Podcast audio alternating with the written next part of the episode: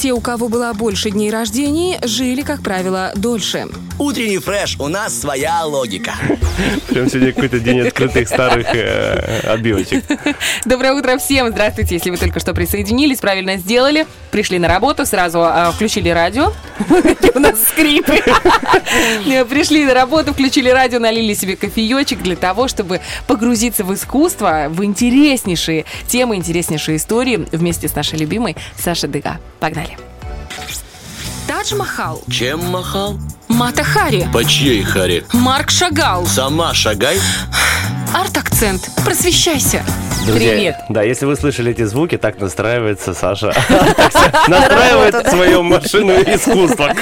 Доброе утро, да, поскрипывает потертое седло. Вот. А что, я уже три года с вами. А Может и поскрипывать, понимаете? Слушай, это не поскрипывает, это эм, дарит, дарит ощущение начала. Да, да, да, да, да, такое. Вот, такое себе начало. Это, знаете, в преддверии отпуска мы все немножечко начинаем поскрипывать, потому что надо смазать соленой водичкой себя немножечко, знаете, так песочечком так себя эм, прогреть во Я бы всех еще в горы, местах. честно говоря, И поехала. Так горы, и в горы. море, и вот всего вот этого очень хочется. В общем, мы такой од- одной ногой туда, да? Мы же туда попадем, пожалуйста, пожалуйста. Кто-нибудь. Скрестили пальцы, знаешь? Да, держим кулачки. А сегодня у нас с вами балет, друзья. О, Вот. балет мы любим. Знаете, как получилось? Вообще у меня была идея другой темы. Но вот э, в воскресенье я вот листала, готовила арт-навигацию для телевидения и эм, как бы вот нашла новость о том, что сейчас в Москве проходит грандиозный конкурс артистов балета. Он один из самых главных вообще в, в российском как бы сегменте. И там участвуют танцовщики со всего мира. И в этом году конкурс приурочен а, к 95-летию выдающейся личности Юрия Григоровича. И вот когда я об этой новости рассказывала на телевидении, мы вот разговорили с ведущими, и э, я поняла, что, оказывается, эта личность, ну, не то чтобы забыта, но, скажем так, не совсем сейчас м, обсуждаема. И думаю, об этом человеке надо рассказать. Ну так И думаю, спросишь, вот кто у вас известный, ну, кого вы знаете Да. известным? Там Майя из Плесецкая. мира балет. Вот. А Плесецкая Юрий и всё. Григорович, он не то, что не меньше, он наравне, он Волочкович. такая же, к сожалению, да, вот к сожалению. Ну, не такая себе слава, я вам скажу, друзья. Скоридзе моя любовь. Вообще, слабость моя, не могу, не могу. Вот это три фамилии, больше никого не знаю, честно. Вот. А Григорович это глыба. И я подумала, что надо прийти в среду и рассказать о нем. А вот ты правильно сделал. Вот пришла и, рассказываю, да. Юрий Григорович – это балетмейстер советского времени, который сделал феноменальную карьеру в мире балета, до сих пор жив, вот он 96-й уже год. 96-й год. Представляете себе? Крутой. И он продолжает работать. Естественно, уже в не в таком темпе, но он консультирующий балетмейстер, и он э, зачастую председатель жюри. И вот на этом конкурсе балетном, который в Москве проходит, он тоже будет председателем жюри. И там еще так классно, понимаете, когда тема Григорович, то, естественно, э, дуэты и сольные партии будут браться из его балетов. И снова, вы знаете, как, вот, как, э, как такой флешбэк в прошлое, будут восстановлены вот эти вот самые его номера фирменные, фирменные. А там, извините, мне есть на что посмотреть. Сам Григорович родился в 27 году. Представьте себе, какая длинная жизнь у него, сколько он всего посмотрел. Собственно говоря, он весь СССР прожил, и потом распад, и потом вот это новое время, и сейчас И новая Россия. Да, да, да. И он получал образование как раз когда была война, а в 47 году он начал работать в Кировском театре. Кировский театр – это Мариинский театр, это одно и то же, и он находился в Санкт-Петербурге. Он практически сразу стал работать как хореограф. Он очень мало танцевал как танцовщик, естественно, он имел образование и возможность, но он был характерный артист. То есть он не принц из «Лебединого озера», он скорее э, тот самый демон, да, вот э, тот вот э, такой злой герой, то есть характерные роли. И он очень рано начал ставить, он чувствовал в себе вот именно эту возможность делать балеты. И его замечают его замечают, и после практически второй его постановки в Кировском балете его замечают и зовут в Москву в Большой театр. Да что? А замечает его Майя Плесецкая, потому что ей понравился его а, балет «Легенда о любви», а там такая интересная история, тоже пару слов об этом расскажу, и она просит Фурцеву, небезызвестную, все знают этого министра культуры, железный просто, железная наковальня культуры Советского Союза в то время, при- просит пригласить Григоровича, восходящую звезду, поставить этот балет в Большом театре, потому что это красивая история. Вот, и Фурцева соглашается, ну, они, конечно, там с Григоровичем еще поборются, вот, и он приезжает в Москву, и Большой театр становится его домом на 30 лет. Он будет руководить, ну вот он главный балетмейстер, художественный руководитель, должности менялись, но начинка, в принципе, внутри одна.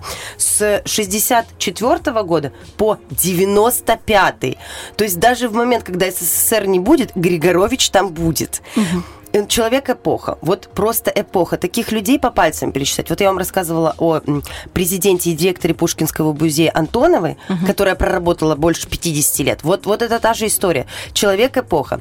Конечно, в начале это было, знаете, такое буйство творчества, потому что он пришел с огромным количеством идей, и Большой театр на тот момент немножечко затих. Вот он не гремел периодами. Ну, все, угу. все театры так. И когда он пришел, Большой театр просто начал не то что феерически как-то вот подниматься, а он просто взорвался новыми постановками, и за время его вот господства там было более ста гастрольных поездок. То есть он начал театр максимально вывозить и показывать по всему миру. Это было на постоянной основе, и балеты были новые в его постановке. Один из его балетов, о котором надо рассказать сегодня немножко больше, это балет «Спартак». Угу. Все его знают. Ну, я слышала, да. Это феноменальный балет. Феноменальный, потому что это это первый балет, который был максимально сакцентирован на мужской партии, мужской партии. И здесь мужчина не носит балерину, как мы часто об этом с вами уже говорили. Жизель, да, Лебединое mm-hmm. озеро. Принц, он как бы рядом, он около. То есть акцент все равно на балерине. Здесь нет. Здесь весь акцент на мужчине и на сильном мужчине. И не на одном, а на двух. Это борьба Спартака, раба и краса римского правителя. Вот Спартак, он как бы э, входит в противо, в противопоставление, и между ними не просто танцевальная битва, между ними актерская битва, между ними э, битва хореографическая, битва расовая, да, между уровнями.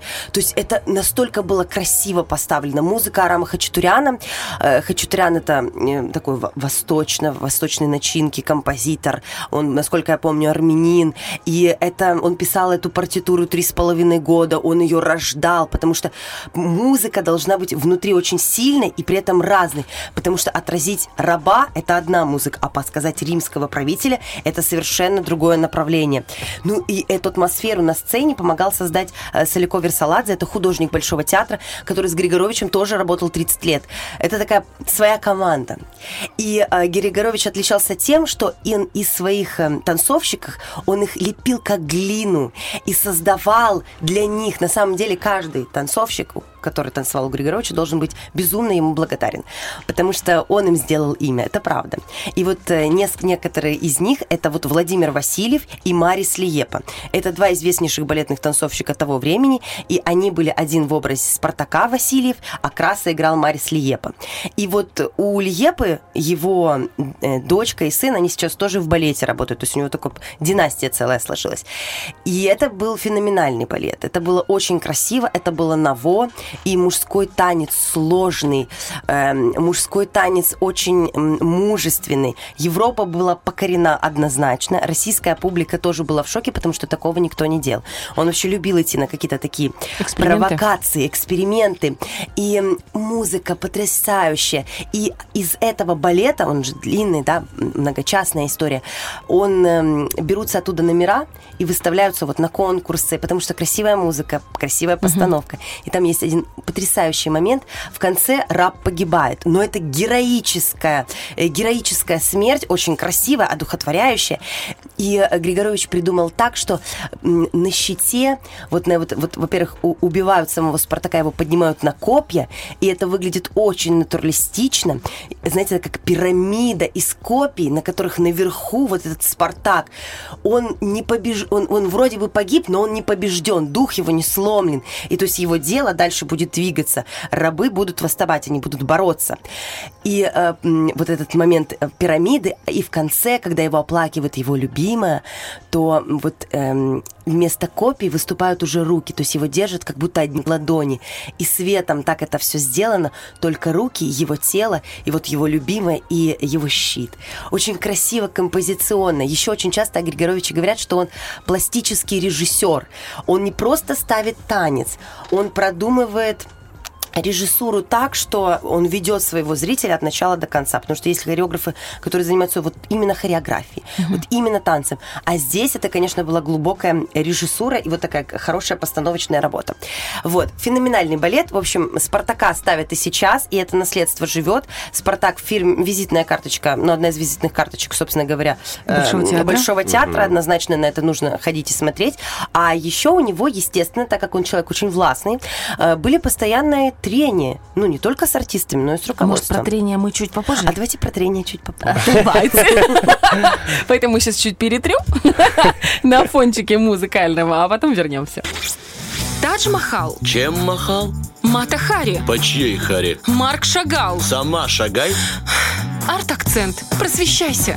Посвящаемся. Да, Мы, мы продолжаем. остановились с вами на трениях, правда? Да, верно. Вот смотрите, человек эмоциональный, си- сильный, он, конечно, диктатор, под его Давай так, мы рассказываем про э, Юрия Григоровича, Юрия да. Григоровича, да. Гениальный балетмейстер, эпоха ему целая посвящена в советском балете, однозначно, и э, сложная личность, а неоднозначная, естественно. Такая власть, понимаете, Большой театр – это государство в государстве, об этом постоянно говорят, что это отдельный мир, вот отдельный мир. Он еще находится рядом с Кремлем, а значит, есть определенная связь с государством конкретно. И когда Фурцева была министром культуры, ей не понравилось, что «Лебединое озеро», которое Григорьевич тоже ставил в своей интерпретации, какие-то переложения делал, он, естественно, традиционно делал драматический финал, как в оригинале.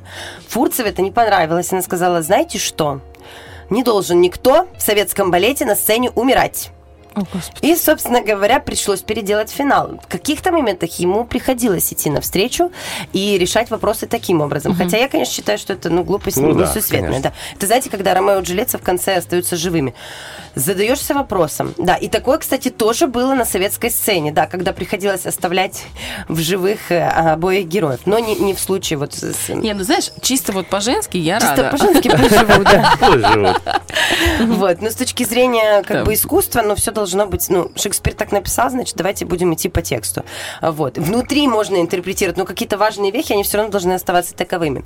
А, Вот. И эм, дальше про его характер хочется рассказать, насколько вот он все-таки был такой сильной очень личностью. Он э, в какой-то момент, э, Майя Плесецкая, естественно, становится возрастной артисткой. И не одна-одна. И Владимир Васильев, он тоже становится возрастных артист, возрастным артистом. А, как вы понимаете, есть какой-то фонд оплаты труда, элементарно. Но народный артист, он получает очень большую зарплату. При этом он выступать может, выходить на сцену там, один раз в два месяца. То есть весь репертуар танцуют уже другие новые артисты.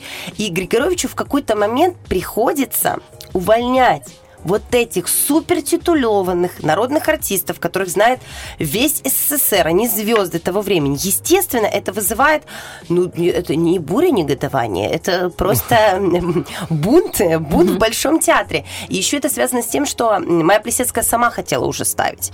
И э, для ее муж, э, композитор Щедрин, писал для нее музыку. Она могла ставить балеты и начинала ставить. Григоровичу это тоже внутри не нравилось. Васильев тоже хотел ставить. Начинается борьба титанов. Все уже, все его ученики выросли до самостоятельных учителей. Они готовы сами работать. Естественно, это вызывает бурю, негодование, и а, они увольняются, уходят, их уходят, э, происходит бунт на корабле, и Григоровича хотят убрать, а у него эм, три, более 40 лет с ним была одна женщина, тоже балетная артистка, Наталья Бессмертная, она была его женой, его музой, его поддержкой, и она как бы, собственно говоря, в поддержку, в поддержку своего родного человека устраивает обратную вот, вот эту историю Бучи, и ничего у них не получается, Григоровичу приходится уйти. И не то его отправляют, это так, называемая ссылка в Уфу, его отправляют вместе с его женой, она тоже артистка балета и хореограф, их отправляют как бы подальше от Москвы. Э, Продолжайте дальше творить в другом месте. И на его место художественного руководителя Большого театра становится его ученик Владимир Васильев. Тот самый Спартак, который когда-то, на которого когда-то он делал большие ставки и работал с ним. Но опять-таки, возраст балетного артиста – это такая красная нитка, которая в какой-то момент обрезается, потому что, ну, танцевать ты можешь, вот ты выпустился из училища, у тебя время максимум 35, все, до 35, все. Как в футболе. Очень коротко, как в спорте, да. Вот спорт, он такой же короткий. Если ты играешь в театре, ты можешь это делать сколько угодно, потому что реп- репертуар предполагает собой разный Разные роли, возраст. да. да. да, на радио мы тоже можем работать довольно-таки долго. Голос есть, работаем, да, с умом все в порядке. Это самое важное. Это самое важное, да, правда. И, а тут нет, все, все. Либо ты балетмейстер, либо у тебя преподавательская, педагогическая деятельность. А Майя Плесецкая старалась выходить на сцену до конца концов, я тоже вам об этом рассказывала. То есть она в «Чайке», вот я даже про «Чайку» вам рассказывала. «Чайка», Нина Заречная, это образ молодой юной девушки. А она выходила на сцену в образе Заречной, когда ей уже было 50. Ну, Ну, издалека, наверное, там, особенно Издалека если все у было тебя хорошо, но опять-таки техника все равно, техника теряется. Никуда ты от этого не Да. денешься. Возраст есть возраст. Эм, Орлову, все знают эту актрису великую. И когда ты играешь вроде бы как совсем юных дев, когда тебе уже зазва, то есть надо, надо подходить к этому грамотно. И э, Григорович ушел, да, из театра большого, но он не остановился в работе, и он огромное количество лет, и сейчас он а, работал с зарубежными и с российскими театрами. Башкирия его приняла, э, Краснодарский край, Япония. Он поработал по всему миру и ставил свои балеты, свои авторские постановки везде.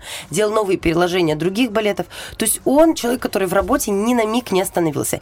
И что самое поразительное для меня, у него есть огромное количество в интервью, и каждый раз его пытаются вывести на эмоцию. А, разузнать а, вот это вот чернен- черненькие подробности ухода его из Большого театра и отношения его с балетными артистами. Он никогда ни в одном интервью не проронился ни одним плохим словом ни про Большой театр, ни про команду, которая там существовала. Это говорит о силе этого человека и а, вот мне кажется такой мужской такой сильной черте. А знаешь почему? Почему? Потому что он козерог. А мы тут А собрались. мы тут сообщество козерогов. Фан-клуб. И когда он однажды э, судил один конкурс жюри, э, где сидел, с одной стороны, Владимир Васильев, это его первая звезда, которую он выпустил на большую сцену мира, и его последняя звезда, Николай, кстати, Цискоридзе, это последняя звезда, которую он зажег именно в Большом театре. Он, когда увидел его в училище, он сказал на госэкзамене, грузину 5 и взять в театр. Цискоридзе всегда повторяет эту фразу и говорит, что он меня пропустил, вот в эту большую жизнь. И Григорович сказал, вот тут сидит моя первая звезда и моя последняя звезда, которую я зажег. И не подал даже ни, ни, знаешь, ни тени сомнения, ни одного язвительной фразы в их адрес. То есть, насколько это достойный Глыба, человек. просто глыба, глыба. глыба, глыба. Да, И его цельная балеты «Спартак», «Каменный цветок», «Легенда о любви» — это все шедевры, которые ставятся до сих пор. И это до сих пор красивая хореография, сложная, очень драматичная. В ней очень много актерской сложной игры. Это всегда очень красиво. И артисты хотят танцевать этот репертуар. И в Большом театре, и на конкурсах этот репертуар берут. Ну, что вам говорить? Любой мальчик хочет станцевать героического Спартака или Краса. То есть это материал, на котором балет будет жить еще очень-очень долгое время. И это все Григорович, и это имя нужно знать. Вот, и он Это, еще знаешь, жив, ему любое- здоровья. Да, крепкого. Получается, здесь в балете это Спартак, да? В театре это Гамлет, наверное, да? Скорее всего, А в да. радио это стать ведущим утреннего фреша. Однозначно. Олечка, молодец. Это просто самый топчик, однозначно. И мы любим вам утренний большое. А, мы, а мы любим арт-акцент у тебя, Сашенька. Спасибо большое, это очень интересно. Про Григоровича теперь буду знать. Теперь у меня появилась еще одна фамилия. А, ну и Васильев. Васильев, и ты будешь знать, что это Спартак, это его рук дело. Это красивый мужественный балет. Спасибо Девочкам рекомендую посмотреть. Сложно. Я, знаешь, долгое время я не понимала, как может мужчина в трико выглядеть э, мужественно. Может, Но, может. наверное, Потому да. что там такая страсть в танце. Там есть два лирических номера, буквально вскользь вам скажу, два адажио. Краса со своей возлюбленной и Спартака со своей возлюбленной Фригией. Это безумно красивый поставленный акт любви. Ребята, там нет ни грани эротизма. Это настолько одухотворенно и красиво. Он умел это делать тонко. Хотя советский балет не предполагал таких тонкостей, но он это, он это делал так филигранно, что даже там пропустили это. Класс. Вот. Мастер. Утренний фреш.